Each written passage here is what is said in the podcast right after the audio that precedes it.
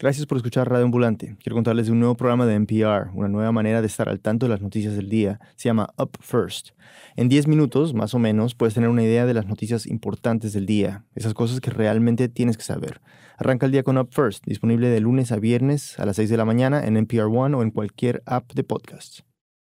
Bienvenidos a Radio Ambulante desde NPR, soy Daniel Alarcón. Ahora que somos parte de NPR, queremos compartir algunas de nuestras historias favoritas con nuestra nueva audiencia. Hoy les traemos dos historias de San Francisco, California. La primera nos la cuenta una amiga del programa, Del Del Medina. Para contar esta historia necesito la ayuda de mi mamá. Eh, yo soy Delfina Bernal, artista colombiana, nacionalizada en Estados Unidos. Vivo en California de 1981, julio del 81. Llegué a San Francisco con ella y con mi padrastro David. Él era estadounidense y medio hippie. Yo acababa de cumplir los ocho años. Veníamos de Barranquilla, Colombia, una ciudad caribeña y calurosa. Hasta ese momento mi infancia había sido de saltar de ciudad en ciudad y país en país. Llegar a San Francisco era tratar de crear una estabilidad desconocida hasta ese momento. Recuerdo bien mi llegada. Supuestamente era verano, pero hacía bastante frío y había mucha neblina. En el taxi de ida a la casa me quedé dormida y casi me caigo del asiento del carro. Así de empinada eran las calles. Esa fue mi primera impresión de San Francisco. Y mi mami, Aquí era ciudad más pequeña, más fría todo el tiempo. No, no conocía a nadie tampoco. Bueno, nada me gustaba. Yo estaba desubicada, así como fuera de, fuera de, mi, de, mi, de mi lugar. Exacto, desubicada. Y yo a mis ocho años me sentía igual. Pero llegamos a vivir al Castro y a pesar de lo gris que era el resto de la ciudad, el Castro era lo que más se parecía a Barranquilla. A comienzos de los 80 el barrio era una fiesta, con mucho movimiento, con mucha bulla. Habían discotecas donde la gente bailaba hasta la madrugada y un ambiente casi tropical. Me gustaba el barrio, me gustaba que los vecinos me decían cosas bonitas. Qué linda la niña, qué bien vestida. Pero no me gustaba una cosa, éramos muy pocos niños y no tenía con quién jugar. La mayoría de mis vecinos eran hombres jóvenes, casi todos en realidad. El uniforme del momento era los blue jeans muy apretaditos, este, muy arreglados, con su pelo corto y se veían muy saludables, entre otras cosas. Y la mayoría muy bellos. es, la, verdad, había unos muchachos preciosos las mujeres sí muy feas. Y yo decía, pero estas mujeres como es que son tan feas. Mi mami siempre ha sido muy directa, pero parte de lo que dice sí es cierto. Los hombres eran muy lindos. Los clones del Castro les decían, porque todos se veían igualitos. En el colegio, cuando mis compañeros se enteraban dónde vivíamos, me preguntaban si mi padrastro era gay. Y yo, toda ingenua, contestaba que no sabía, que iba a averiguar. Para mi familia, la que se había quedado en Colombia, les preocupaba bastante que viviéramos ahí. ¡Ay, que ustedes están en eso! Están viviendo ahí donde hay esa bulla todo el tiempo. Yo dije, ¿pero de qué estás hablando? ¿Qué, qué bulla? Sí, porque ahí todos son gays en San Francisco y están en esa bulla. Eso que los prejuiciosos llamaban bulla, a nosotros nos gustaba.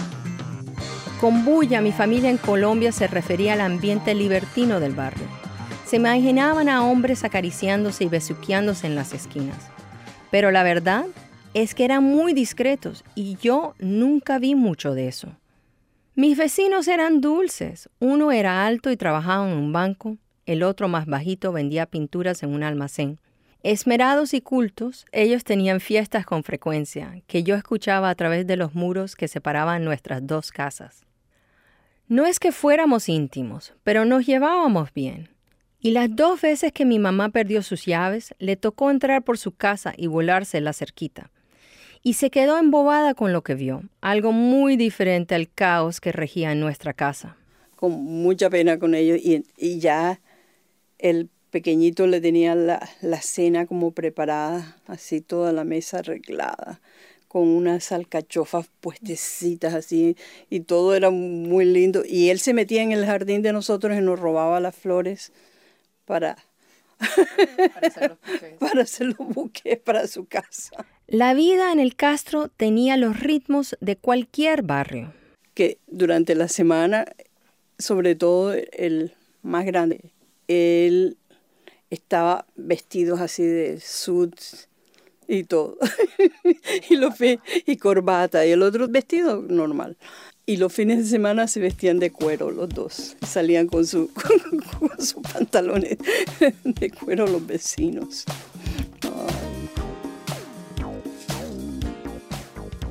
A pasarla bien, me imagino, en los bares y discotecas que quedaban por el vecindario. Pero también habían almacenes, floristerías y librerías que yo visitaba con frecuencia. Así pude conseguir cómics de los 40 y 50, comprar flores marchitadas y libros usados con mis pocos centavos. ¿Cómo te lo explico? El Castro se volvió mi barrio. El mismo mes que llegamos a los Estados Unidos, julio del 1981, apareció por primera vez una noticia en la prensa nacional sobre una enfermedad que para entonces no tenía ni siquiera nombre. Un artículo del New York Times con este titular. Se ve un cáncer extraño entre los homosexuales. Causa desconocida. Y el epicentro de esta nueva peste era el Castro. Cuando cumplí 10 años, mis padres me compraron una cámara, una Kodak 110. Desde ese día la llevaba a todas partes. Era 1983 y el barrio estaba cambiando. Iba por toda la ciudad sola y tomaba fotos de las calles, de edificios. Me encantaban esas casas victorianas que habían sobrevivido al terremoto de 1906. Y por alguna razón prefería tomar fotos sin gente. No sé por qué, pero ahora lo veo como si hubiera sido una premonición. ¿Cuándo, fue la primera vez que supiste que había una oíste la palabra SIDA? Bueno, ¿O te acuerdas de haber, saber que, era AIDS? No, yo, yo, pienso, yo pienso que cuando fue cuando fuimos a la farmacia. A lo que se refiere mi mamá es la farmacia del barrio. Un día pusieron unos afiches en la vitrina. Fotocopias a color o algo así, con estas manchas en la piel que le había salido a la gente y entonces estaban preguntando que si la gente sabía qué era esto. Nadie se lo explicaba pero ya no era posible negar que nuestros vecinos estaban enfermando. Los hombres muy bien cuidados que siempre andaban en camisetas apretadas de manga corta, sin importarles el clima, esos mismos hombres que siempre exhibían sus maravillosos cuerpos, ahora andaban en camisas de manga larga y después en suéteres con cuello de tortuga. Así sabías que la gente estaba enferma. Cambiaban su manera de vestirse y nuestros vecinos también. De pronto ya no era el barrio tropical y alegre al que habíamos llegado solo dos años antes. Un día llegó la familia de uno de los vecinos. Ya no me acuerdo cuál estaba enfermo, el alto o el bajito, el banquero o el pintor. Quizás ambos. Solo sé que llegaron algunos familiares y se lo llevaron. No volví a verlos. Y no fueron solo ellos, sino muchos, muchos más. Y yo, a mis 10 años, no podía dejar de notarlo. Fue como si las luces de mi barrio se apagaran, casa por casa, calle por calle.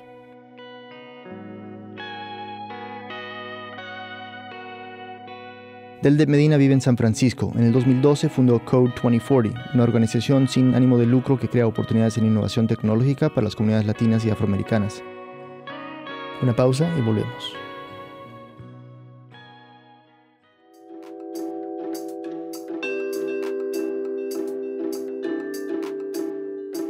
Movie season gets louder and longer every year. I'm Linda Holmes. For a guide through the blockbusters you know about and the surprise bright spots you might not, Pop Culture Happy Hour has you covered. We'll tell you what we're looking forward to, what we're secretly dreading, and what might just sneak up on all of us. Find Pop Culture Happy Hour on the NPR One app or wherever you get podcasts.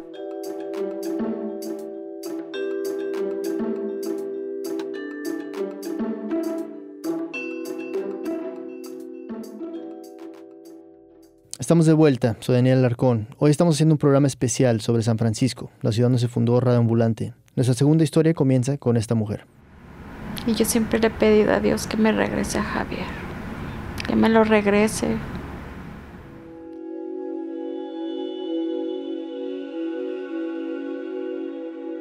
Yadira llevaba 10 años casada con Javier, viviendo con sus dos hijos en San Francisco cuando algo cambió en su matrimonio. Básicamente, poco a poco, Javier desapareció.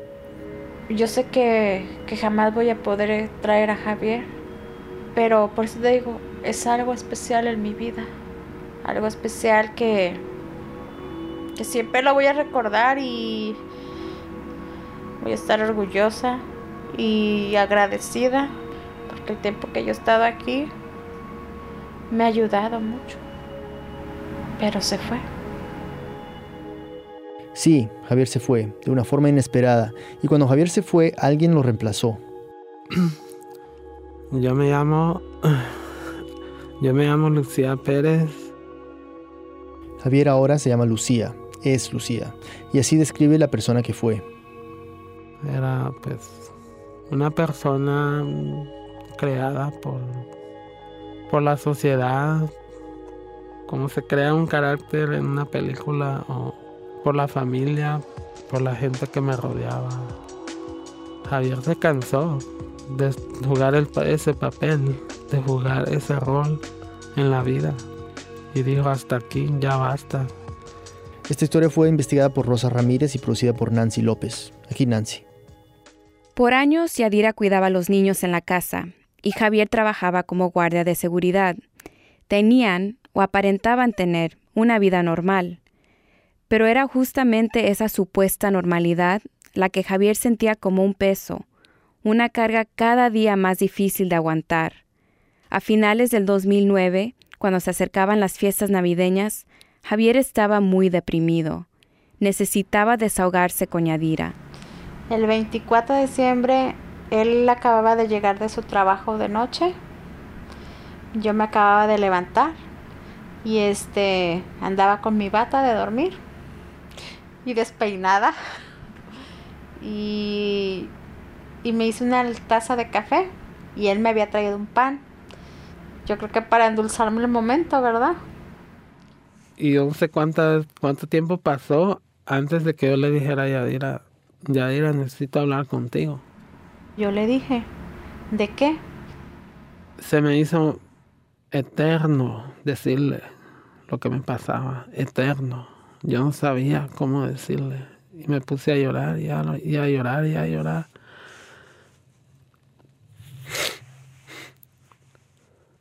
Yo no sabía cómo decírselo. Y me aventó un rollo, ¿no? Que le dije al grano, ¿verdad? Y la miraba muy preocupada. Yo no quería decírselo.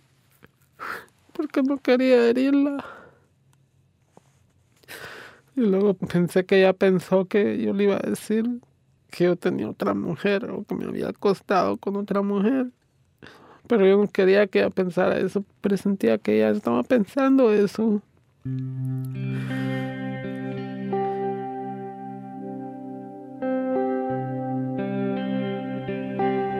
Y este, y ya fue cuando me dijo que él se sentía diferente.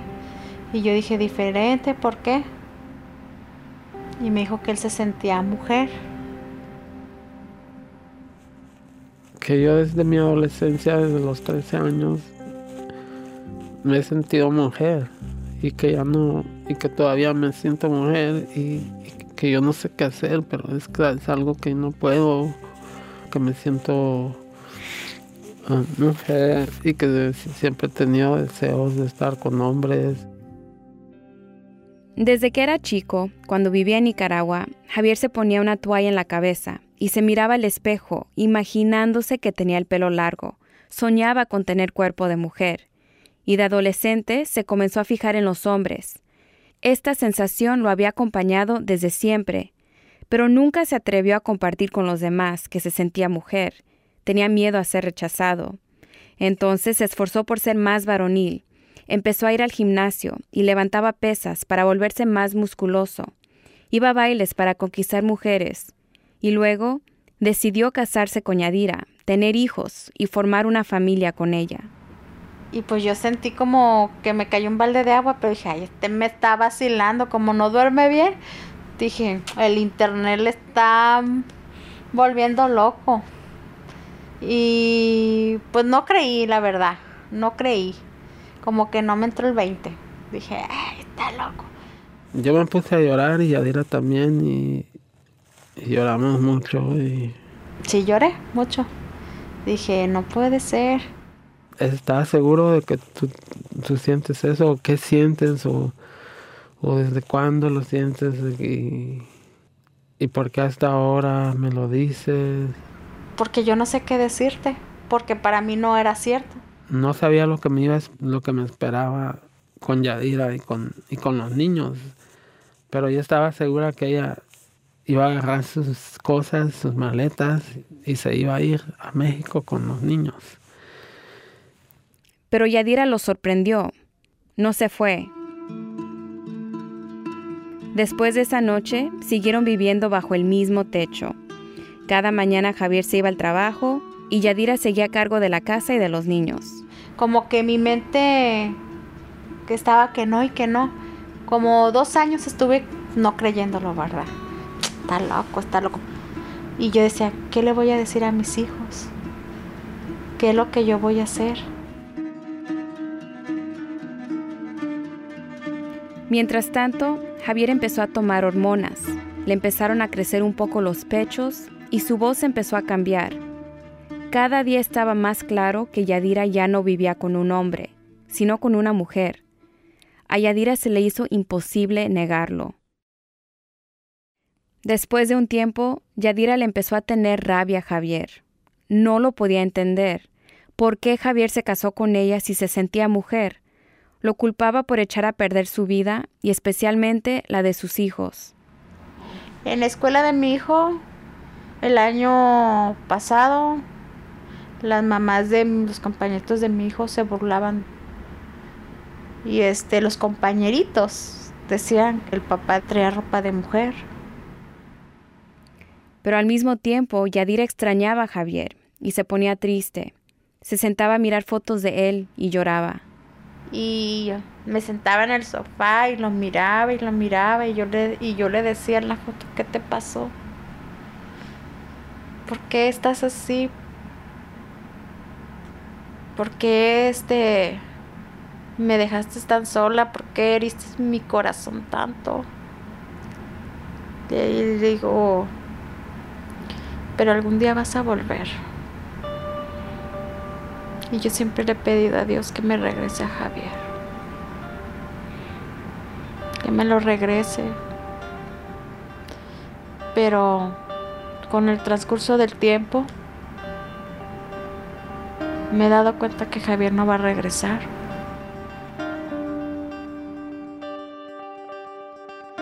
Ya para ese entonces, Yadira dejó de tratar a Javier como su marido. Ya no le lavaba la ropa ni le preparaba la cena. Ya no dormían en la misma cama. Y en la calle, Yadira presentaba a Lucía como una amiga, como una prima o a veces como una inquilina. Pero Yadira nunca dejó de sentirle cariño y notaba lo difícil que era para Lucía convertirse en mujer, especialmente cuando salían juntas. Yo cuando a veces voy en el camión con Lucía, yo he visto que la gente la mira así como bicho raro. Hay unas que pues, se burlan. Yo siempre le he dicho a ella que camine con su frente en alto, que no se avergüence de lo que ella es. Con el paso del tiempo, Yadira y Lucía se volvieron amigas. Vemos la novela y tomamos café y un pan y cocina. Últimamente cocinamos juntas. Puede ser porque llevaban años de ser una pareja, de mantener un hogar juntas, o puede ser que a pesar de todo, Yadira era la persona en la cual Lucía confiaba más. Yo le hago comentarios a ella de, de cortes de pelo, de los zapatos, de lo que se visten las mujeres o de los hombres, ¿sabes? ella como ya ha sido mujer toda su vida, pues ya como que ya no, es nada nuevo para ella eso. Pero como yo apenas voy surgiendo, pues yo como que observo más y me siento pues como una adolescente.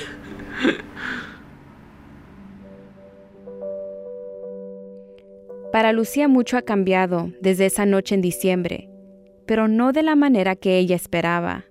Estoy jugando el papel de papá.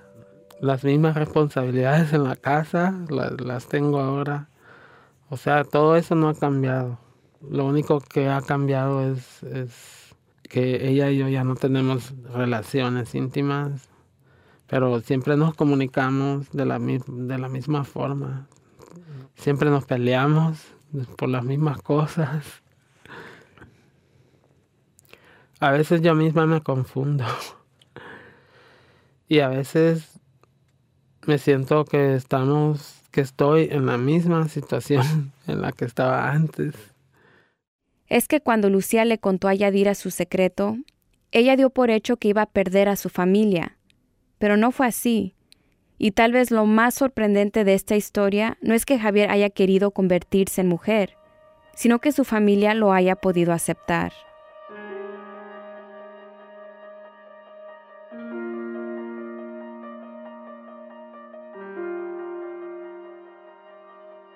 Esta historia fue investigada por la periodista Rosa Ramírez. Rosa vive en Washington y trabaja como productora de video para la agencia Associated Press. La crónica fue narrada y producida por Nancy López, productora de Snap Judgment, un podcast excelente de WNYC. Camila Segura editó esta historia, el diseño y sonidos de Martina Castro y Andrés Aspiri. El resto del equipo incluye a Desiree Bayunet, Andrea Betanzos, Melissa Montalvo, Carlos Rolando, Barbara Sawhill, Ryan Swiker, Luis Treyes, David Trujillo, Elsa Liliana Ulloa, Luis Fernando Vargas y Silvia Viñas. Maitik Avirama es nuestra pasante editorial y Carolina Guerrero es la CEO. Radio Ambulante se produce y se mezcla en el programa Hindenburg Pro. Conoce más sobre Radio Ambulante y sobre esta historia en nuestra página web radioambulante.org. Radio Ambulante cuenta las historias de América Latina. Soy Daniel Alarcón. Gracias por escuchar.